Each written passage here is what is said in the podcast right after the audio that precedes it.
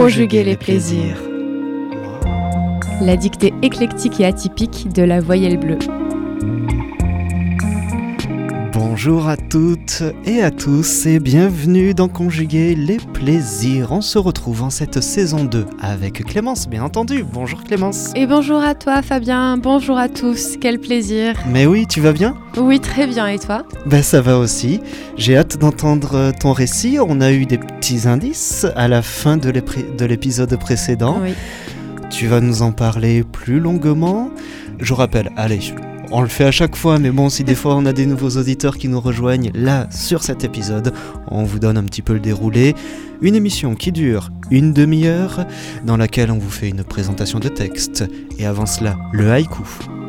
Après cela, première lecture, puis la lecture plus lente pour la dictée, et ensuite une troisième lecture à vitesse normale pour que vous puissiez vous relire, et puis on termine avec des petites notions d'orthographe ou grammaticales, mais vous vous inquiétez pas, on va, voilà, on reste euh, sur les choses assez communes. On parle un petit peu de, la, de langue française pour conclure cette émission.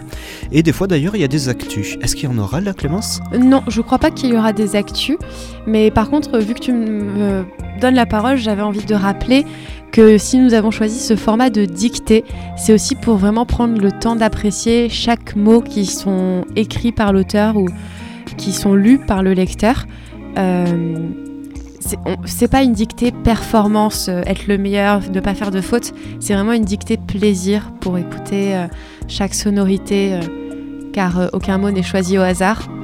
Et la lecture de la dictée permet d'en prendre pleinement conscience. Ouais, et c'est un grand plaisir pour nous à chaque fois de lire lentement les mm. mots, prendre le temps sur chaque mot, l'appuyer, le, bah, le redécouvrir en mm. fait, parce que euh, c'est, on n'a vraiment pas l'habitude de faire ce type d'exercice. J'espère que pour vous aussi c'est très plaisant d'avoir ce type de lecture, euh, enfin d'écoute plutôt, et en même temps d'écrire. Allez, c'est parti pour cet épisode, et on commence comme à notre habitude par le haïku.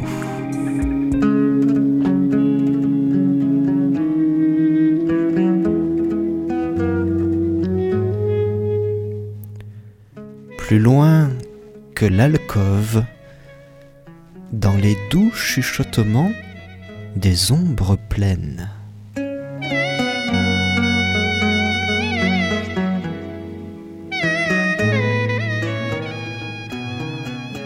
Plus loin que l'alcôve, dans les doux chuchotements des ombres pleines.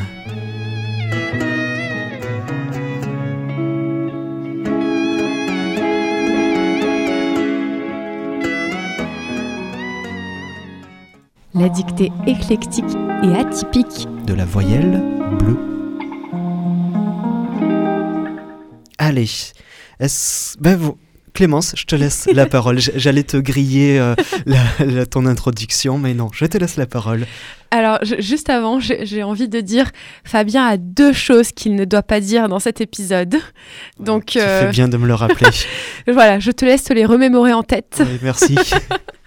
Parce que nous avons des petits secrets. Voilà. Eh oui. Donc, euh, pour l'épisode d'aujourd'hui, eh bien, RS, voilà l'indice que nous vous avons laissé dans le dernier épisode. Nous parlions aussi d'une actrice très connue. Mais aujourd'hui, je vous parle de sa fille, Sarah Biasini, qui a écrit un magnifique livre intitulé La beauté du ciel. Pour les fins connaisseurs, vous avez peut-être deviné de qui on parle à travers ce nom de Sarah Biasini, qui pourrait être sa mère. Pour les autres, je nommerai la fameuse actrice Peut-être plus tard. Car pour aujourd'hui, je veux que l'on mette sa fille sur le devant de la scène. Sarah Biasini donc.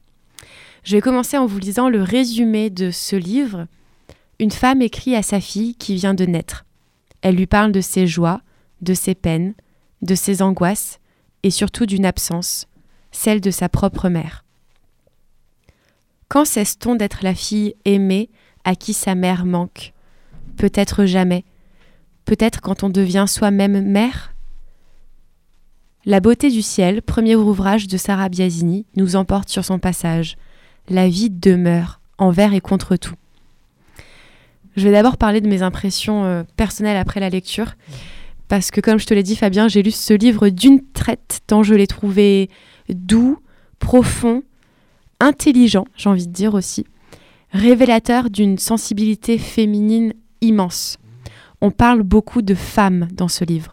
C'est rigolo parce que le dernier livre que j'ai présenté pour cette euh, saison, il n'y avait que des hommes, et cette fois, il n'y a que des femmes.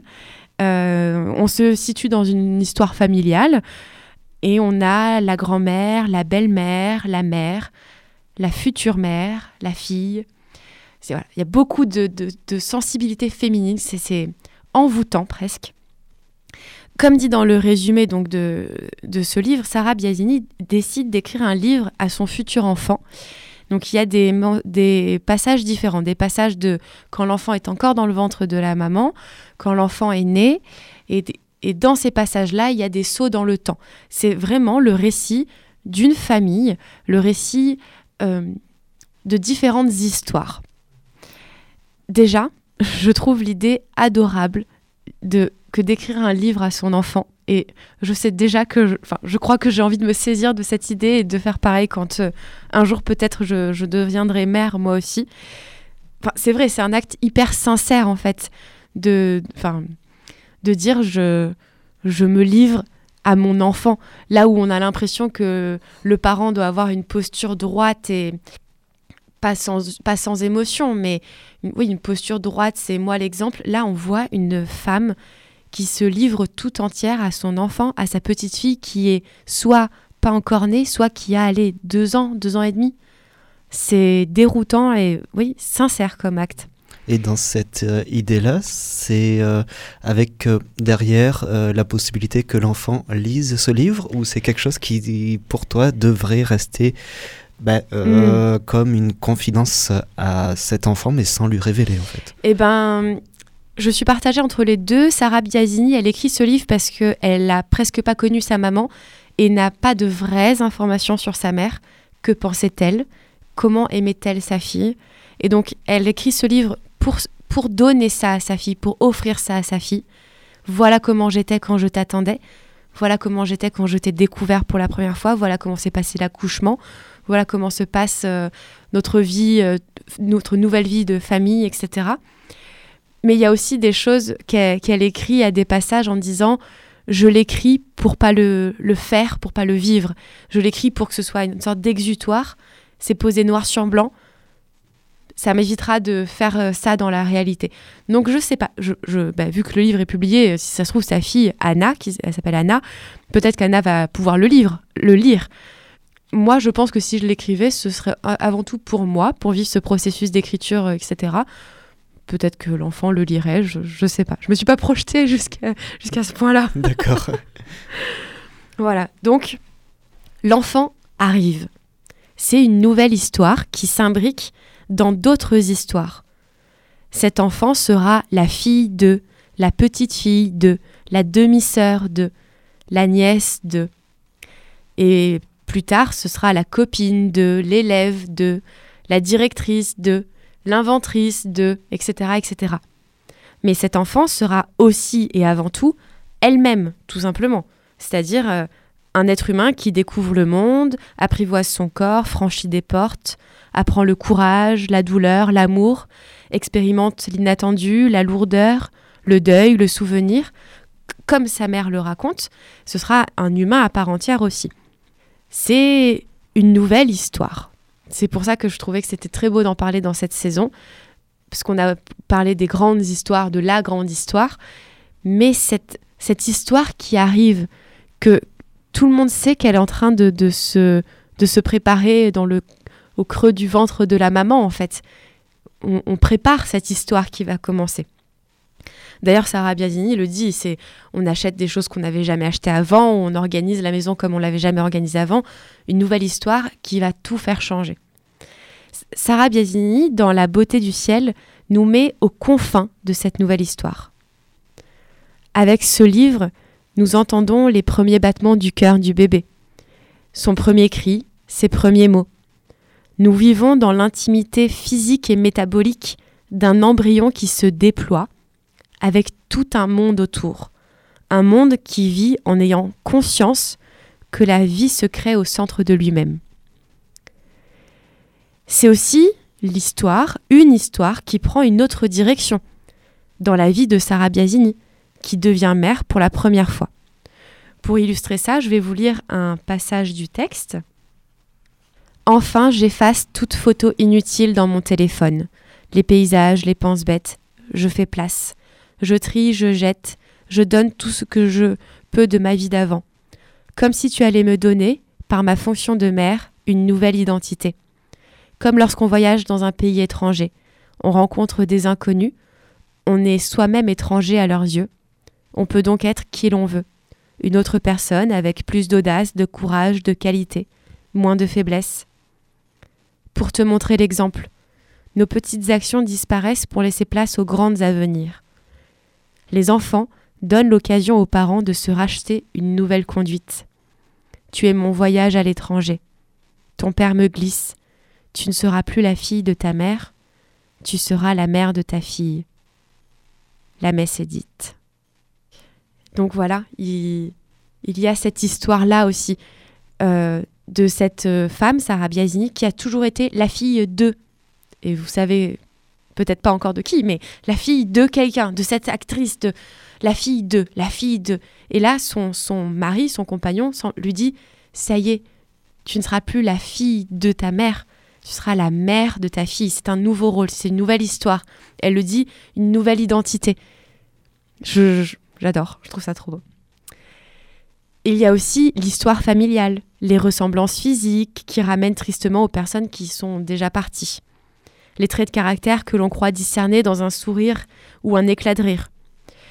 Moi, je suis plutôt d'avis de pas trop jouer à ce jeu-là de tu ressembles à qui Il ressemble à qui ce bébé euh, Comparer les individus d'une même famille, je crois que ça force un certain, un certain conditionnement aussi.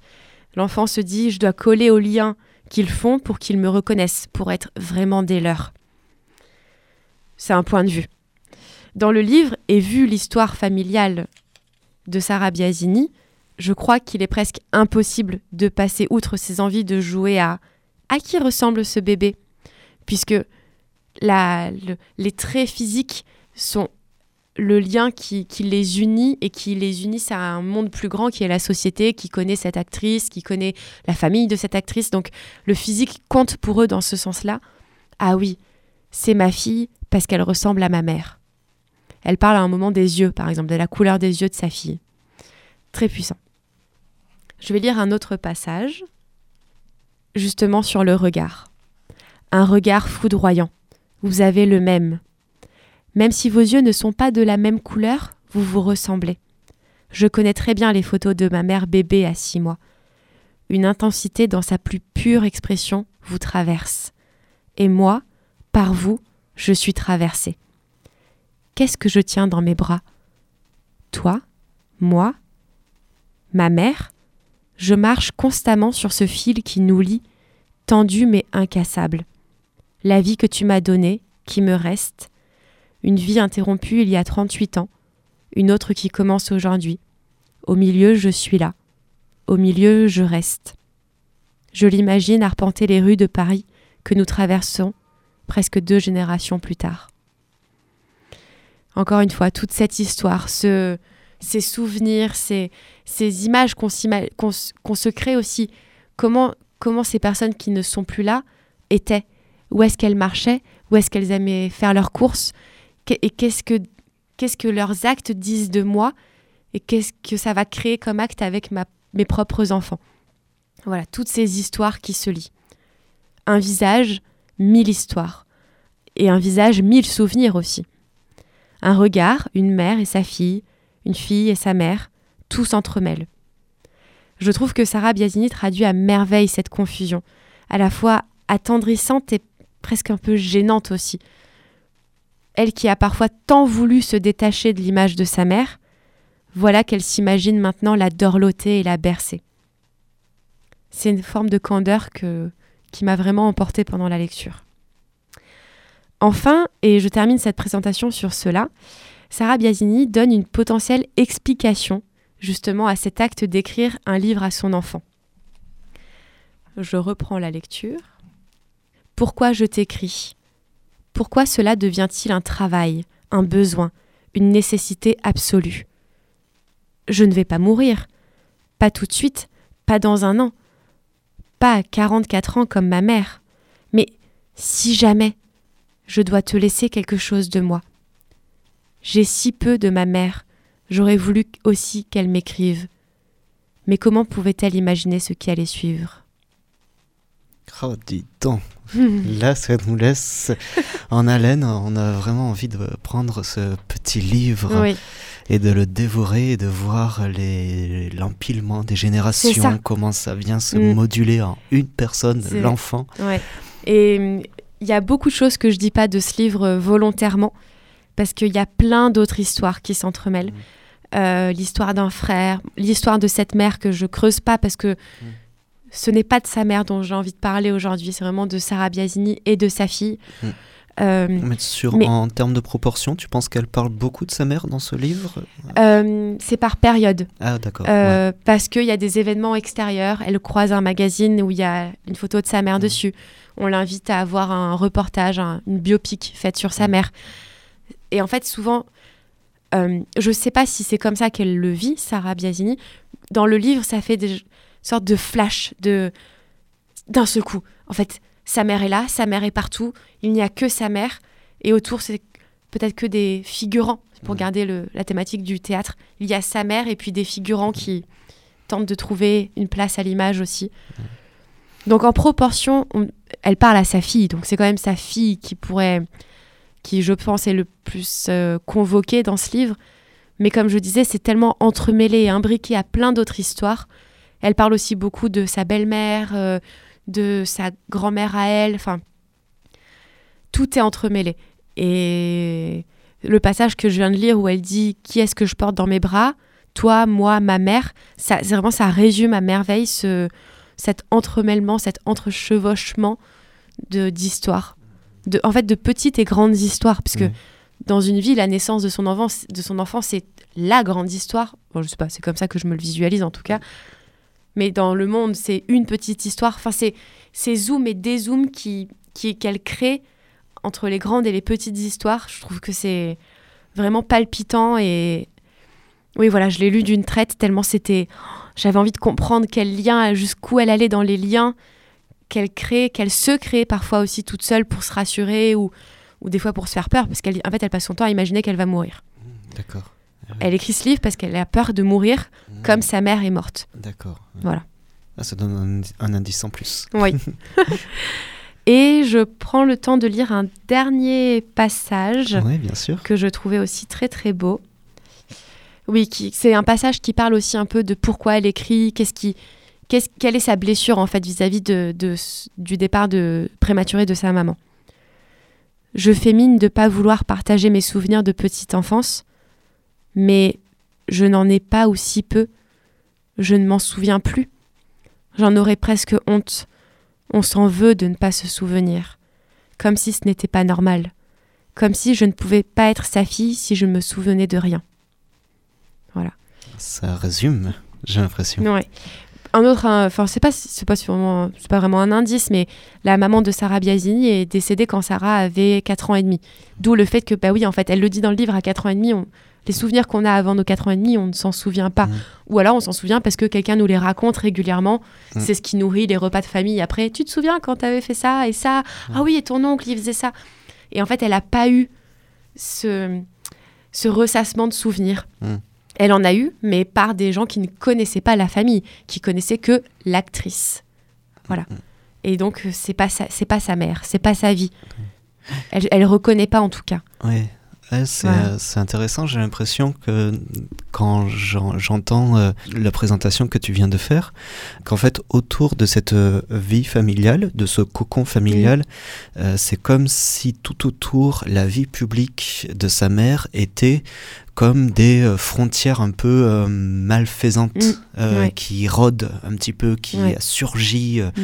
d'un coup, enfin qui, auquel il faut se protéger Ouais. de, de cela et, et ça donne encore plus envie de c'est pas juste un cocon familial une, une aventure dans cette grande histoire c'est une aventure à prendre avec de- ce relief Mm. qui est la vie publique de sa Ouais. mère qui est là toujours j'ai Mm. l'impression Ouais. tapis dans les forêts euh, Et euh, à un moment dans le livre, elle s'insurge contre sa mère. Elle, là, elle ne parle plus à sa fille, elle parle à sa mère en disant Mais pourquoi tu les as laissés euh, t'interviewer à ce moment-là alors que t'étais pas bien, te faire prendre en photo alors que t'étais pas bien?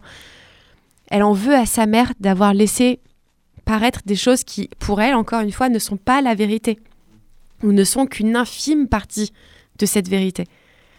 C'est- comme tu dis, c'est l'histoire, enfin c'est l'histoire publique aussi, c'est l'histoire que le que le monde autour de cette actrice s'est créé. C'est un fantasme en fait que les fans, les les télé- téléspectateurs, etc. se sont créés autour de cette actrice. Alors qu'en fait, euh, eh ben c'est une actrice, Oui. donc elle joue des rôles. Mm, mm. C'est pas sa, vie, la- sa vie privée ça. tout autre. Enfin, ce qu'elle est dans la vie privée est tout autre. Mais J'espère que les auditeurs et auditrices qui euh, nous entendent ont en eux, se se disent Ah, je suis quasiment sûr Mm. de savoir qui c'est, mais j'hésite euh, encore. euh, mais euh, on va laisser encore un petit peu le doute planer. Voilà. Et on, va passe à la passer- dictée. Voilà, tout à fait, c'est parti. Conjuguer les plaisirs. La dictée éclectique et atypique de la voyelle bleue. Donc euh, Fabien va très rapidement vous lire le passage de, la dictée. Je vous lis juste le paragraphe qu'il y a au-dessus, euh, qui me semble que je n'incorpore pas dans le texte de la dictée, mais qui, me semble euh, important à vous transmettre parce que ça vous met un peu le contexte de ce qu'elle est en train de dire. Je prends conscience de l'importance de l'impression sur papier de la fixation du souvenir, garder une trace, voir nos têtes vieillir, capturer la joie, la beauté, l'encadrer, l'exposer chez nous. Voici donc le texte. Je vois l'amour de ma mère sur ses photos. Je me revois fixer ses yeux sur la pellicule, ses yeux, qui fixent l'objectif, qui me fixent, moi. Je la regarde de longues secondes. Je pourrais dire que je nous invente des conversations, mais ce n'est pas vrai, c'est moi qui parle. Je secoue légèrement la tête de droite à gauche, un air de lui dire vraiment? Vraiment ce que tu es belle, vraiment ce que tu m'agaces de n'être plus là, vraiment?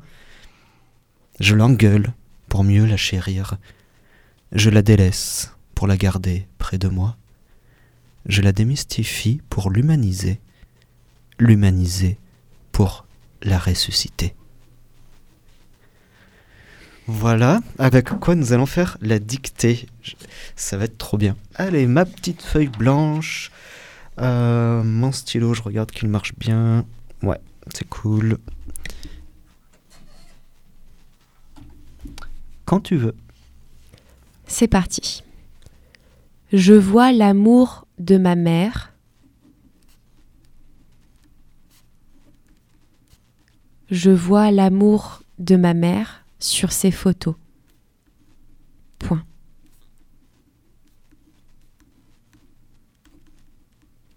Je me revois fixer ses yeux. Je me revois fixer ses yeux sur la pellicule, virgule,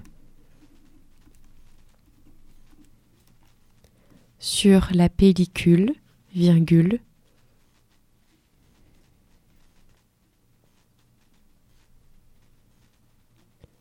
ses yeux qui fixent l'objectif, virgule,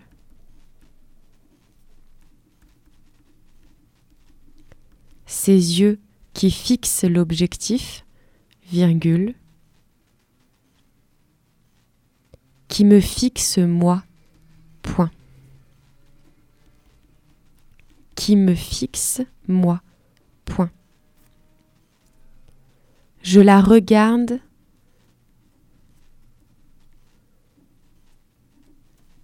Je la regarde de longues secondes,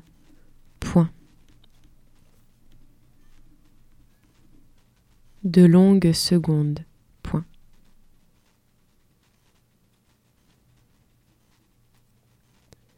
Je pourrais dire que je nous invente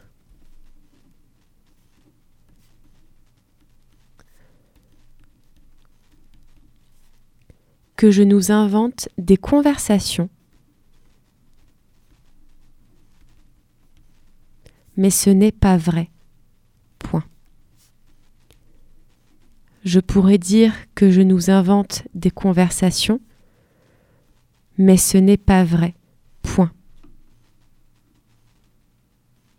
C'est moi qui parle. Point. C'est moi qui parle. Point. Je secoue légèrement ma tête.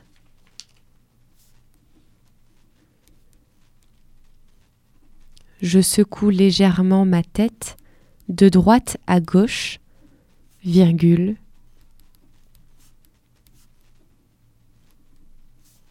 De droite à gauche, virgule.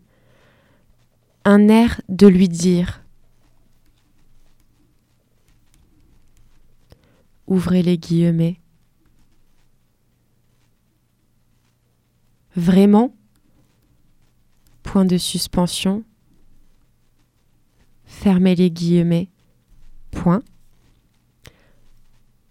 Donc ouvrez les guillemets. Vraiment. Point de suspension. Fermez les guillemets. Point. Vraiment ce que tu es belle. Virgule. Vraiment ce que tu m'agaces.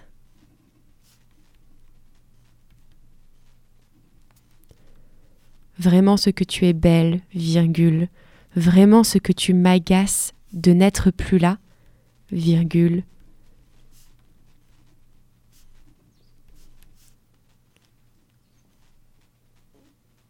Vraiment, point d'exclamation, point de suspension.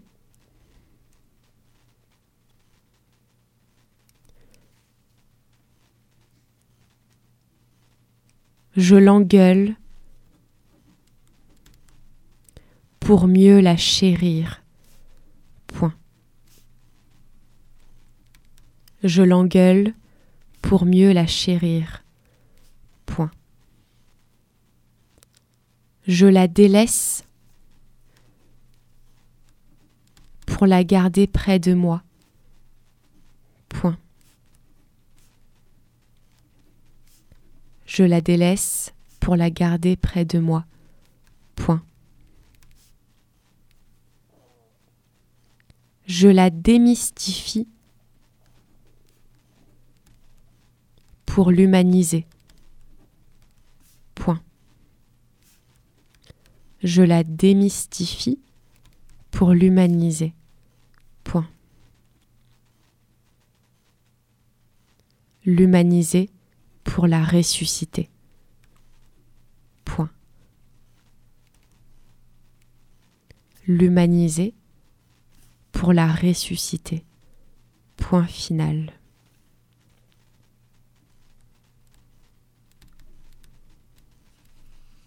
Super, merci beaucoup. Avec plaisir. C'est euh, vraiment plaisant de d'écrire comme ça. De, on a l'impression de presque s'approprier, qu'on pourrait continuer en fait euh, Mm. d'écrire ensuite euh, et de créer une histoire à partir Mm. de, de ce début. C'est c'est vraiment une super sensation. Merci beaucoup Clémence pour cette dictée. Maintenant, nous allons faire la troisième lecture. Oui. Je commence. Je vois l'amour de ma mère sur ses photos. Je me revois fixer ses yeux sur la pellicule, ses yeux qui fixent l'objectif, qui me fixe moi.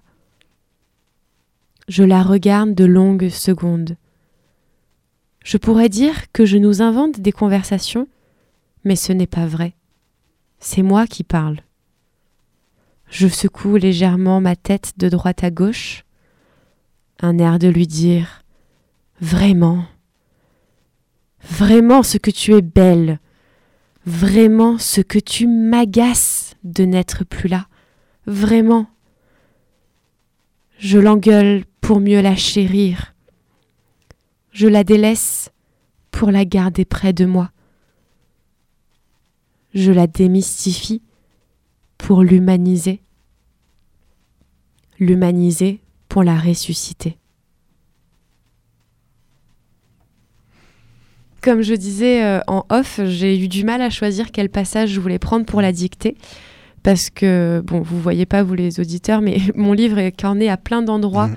de, de pages que j'étais là, waouh, ça va être ça, ouais, ça va être ça. J'ai mis beaucoup de temps à, à me dire, ok, quel passage ça va être.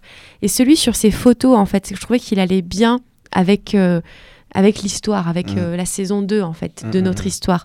Cette idée que la photo fait rend ce bout-là de l'histoire éternel en tout cas. On peut toujours y revenir. Je me posais la question en, choisissant finalement ce texte, je me disais mais comme ça devait être bizarre de vivre euh, le deuil, la séparation sans ne avant que la photo existe Mm. en fait. Juste tu ne vois plus jamais ce visage. Ouais, ouais, ouais, C'est un vrai vide. Mm, mm, mm. Enfin, je me suis questionnée euh, de manière un peu philosophique sur ce, sur ce truc-là, de me dire, mais avant la photo, comment on, comment on pouvait adoucir son cœur, en fait, euh, revoir les yeux d'une personne qu'on a aimée, son sourire, se remémorer, ah oui, je me souviens cette photo, on faisait un pique-nique, on prenait le petit déjeuner ensemble, parce qu'elle parle d'un petit déjeuner avec sa mère à un moment. Oui, je- je- ça me questionne vraiment, en fait. C'est pour ça que je me suis dit, mais, euh, c'est une, une question qu'on peut se poser dans, dans cette saison sur l'histoire, le, le, le fait de capturer visuellement euh, des souvenirs. C'est important dans Ouais. l'histoire, en fait. Ouais, ouais, tout à fait. Euh, ben, voilà, chacun, euh, chacun il pourra y rajouter. Écrivez-nous Mm. sur, sur les réseaux, etc. On peut continuer les débats Oui. sur d'autres plateformes. Mm. Euh, Est-ce que euh, au niveau de l'écriture, enfin du vocabulaire, etc., est-ce que ça a été, euh, t'as eu des couacs, des moments où tu t'es vraiment posé des questions? Ouais, une seule fois sur euh, ce texte et sur le dernier mot, j'ai eu une hésitation et je, là, je le revois, je me dis non, ça s'écrit pas comme ça. Donc c'est sur le dernier mot qui est ressuscité. Oui. Bah là, avec les C et les S, Ouais. je, je me suis un peu emmêlé les pinceaux. Et tu as mis quoi finalement Du coup, j'ai presque honte de le dire et je suis plus du tout sûr de moi. J'ai mis euh, R, euh, E accent aigu, C, U, 2 S, I, T, E, R. Alors, Eh a- bien, je vais faire comme je fais avec les enfants en accompagnement scolaire. Super. Si je lis ce que tu as écrit, Ouais. je lis récusité. Ah oui. Parce que tu as mis un U après un C, et le C à ce moment-là fait le son K. Ah, Donc déjà, ça peut pas être ok. ça. si je mets une CDI. Non Ah, Enfin, Oui, tu peux mettre une CDI, mais c'est pas ça. Je vais l'épeler. Donc Ouais. déjà, il n'y a pas d'accent dans ce mot, Ok. puisque c'est R-E, S-S-U, S-C-I-T-E-R. Ok. Et le fait qu'il y ait les deux S ne Oh. nécessite pas l'accent sur le premier E. D'accord. Donc R-E, 2-S-U, S-C-I-T-E-R. Ressuscité. Merci. Je m'étais dit qu'il fallait peut-être l'épeler celui-là. Ouais. Et il y en a un autre, euh, Démystifie, Ah ok. parce que euh, en le voyant, alors pas pendant la lecture, mais là en choisissant, en choisissant le texte, je me suis dit, les gens peuvent avoir le, en tête le mot mythe qui prend un H après le T. Ah ouais. Donc là, c'est D-E accent aigu M, T-I-F-I. Ouais, puisqu'il est conjugué avec euh, la première personne du singulier. C'est ça, au présent de l'indicatif. Et ouais, et juste pour Oui. euh, pour dire comment moi je l'ai pensé, euh, en fait, moi je suis par- parti de suite sur le mystique Ah oui, et donc j'ai pas eu cette confusion là qu'on peut avoir avec le mythe Mm. ouais. plutôt. Voilà. Et je- moi, j'ai pas vu qu'il y avait beaucoup de, de choses compliquées d'un point de vue grammatical ou orthographique, ou même dans les conjugaisons. Je pense qu'on peut s'arrêter là pour les corrections. Et évidemment, comme d'habitude, à la fin de la saison, on publiera les textes euh, pour que vous puissiez vous corriger à la maison. Euh, Mm, mm. et si vraiment vous êtes des curieux, je vous invite vivement à aller acheter ce livre en librairie. Quel est son titre d'ailleurs Je m'en souviens plus. Je, je l'ai dit au tout début, La beauté du ciel. Ah, Et justement, dernière petite chose, euh, j'adore savoir pourquoi ce titre a été choisi. J'adore lire des livres où on comprend pourquoi il a- le titre a été choisi. Par exemple, euh, il y a un livre de Delphine de Le Vigan qui s'appelle Rien ne s'oppose à la nuit, où elle parle aussi de sa mère. Je, je crois que j'aime beaucoup les, ré- les, les récits comme ça. Euh, et en fait, on se dit Rien ne s'oppose à la nuit. Et en fait, à la toute fin, on comprend pourquoi. Je le dis pas parce que, bon, vous irez peut-être le voir. Mm. Et là aussi, on comprend pourquoi la beauté du ciel, pourquoi ça s'appelle comme ça. Ouais. Pourquoi ça s'appelle pas euh, à ma fille, euh, Mm. à Anna, euh, Ouais. de Sarah à Anna. Enfin, tu vois, il aurait pu avoir plein de titres et en fait, là, non. À la fin, on comprend, dans les dernières pages, on se dit ah, Mm, mm, la beauté du Ouais, ciel. Super. Et donc ça, voilà, ça, tu conclus le livre euh, avec à nouveau une belle émotion qui te fait revenir au, au tout début. Et donc dans ton top 5 des livres, il y rentre? Compliqué. en fait, de sûr, il n'y a rien de s'oppose à la nuit de Delphine de Vigan dans mon, le Vigan dans mon top 5. Mhm. Et je me dis, comme, ils se enfin, comme c'est un peu le même style, j'ai envie de les mettre ex aequo Ah oui, sur la même ligne. Ouais. Euh, je crois que j'aime beaucoup les filles qui parlent de leur mère, D'accord, oui. ouais, c'est qui parlent de la famille. c'est ce dont on a appris aujourd'hui. voilà, c'est ça. Mm. Voilà, j'ai tout dit. non, tu n'as pas tout dit, Clémence. Dis-moi. On arrive au terme de cette émission. Avant de vous parler de réseaux sociaux, etc., j'ai une question à te poser. La semaine dernière, on a annoncé cette émission en disant qu'on allait parler d'une certaine RS. Tu n'as pas voulu en dire un mot au début. Est-ce qu'on va savoir de qui il s'agit? Eh bien, non. En fait, euh, oui, déception, trahison. Ouais. En fait, euh, aujourd'hui, je parle pas de la fille de. Je parle d'une écrivaine. C'est son premier livre d'ailleurs. Si vous êtes curieux, si vous avez vraiment envie de savoir, faites vos recherches. Sarah Biasini, RS, vous allez très vite trouver. Aujourd'hui, c'est Sarah Biasini que je nomme. Très bien. C'est parfait Mm. ainsi parce que vraiment, on- enfin, je, dis on parce que je vous inclus, euh, vous Mm. toutes et tous, euh, auditrices, auditeurs, euh, dans, dans ce qu'on vit. Et donc, on a vraiment été plongé. Enfin, moi, j'ai envie qu'elle dure encore un petit moment cette émission. C'était super, la dictée est vraiment belle. Je t'ai pas du tout coupé pendant la présentation parce que vraiment, je, je buvais tes paroles ça, et ça donne énormément envie de lire ce livre. Voilà, bah, je crois qu'on va aller chez nos libraires hein, euh, Voilà, pour, euh, pour l'acheter. Et euh, c'est ainsi que se conclut cette émission. Avant de vous quitter, on fait notre petit topo réseau. Euh, on est donc sur la saison 2. On conjugue les plaisirs de l'histoire, la petite et la grande. Et on nous retrouve sur Insta et Facebook pour le, le côté actu, les photos, les, euh, Les corrections de texte. Ouais, voilà, les corrections, les haïkus, voilà, toutes les petites choses autour euh, de notre émission. Ensuite, on peut écouter les émissions euh, Spotify, SoundCloud, YouTube, Decibel, La Voyelle Bleue. Exactement. Voilà, j'ai tout dit. Oui. Super. Et euh, je rajouterais qu'il ne faut pas hésiter à partager euh, quand vous écoutez un épisode qui vous a plu. Euh, c'est ce petit réseau-là que vous allez créer vous-même qui va nous permettre de grandir et grandir et Mhm. grandir encore. Alors euh, ne soyez pas timide, un petit pouce bleu, une- un partage, un commentaire. Même euh, si vous partagez ça dans un message privé avec un ami, Mhm. ce réseau se crée grâce à vous. Tout On fait. compte sur vous et on vous remercie pour votre écoute. Merci à toi, Clémence.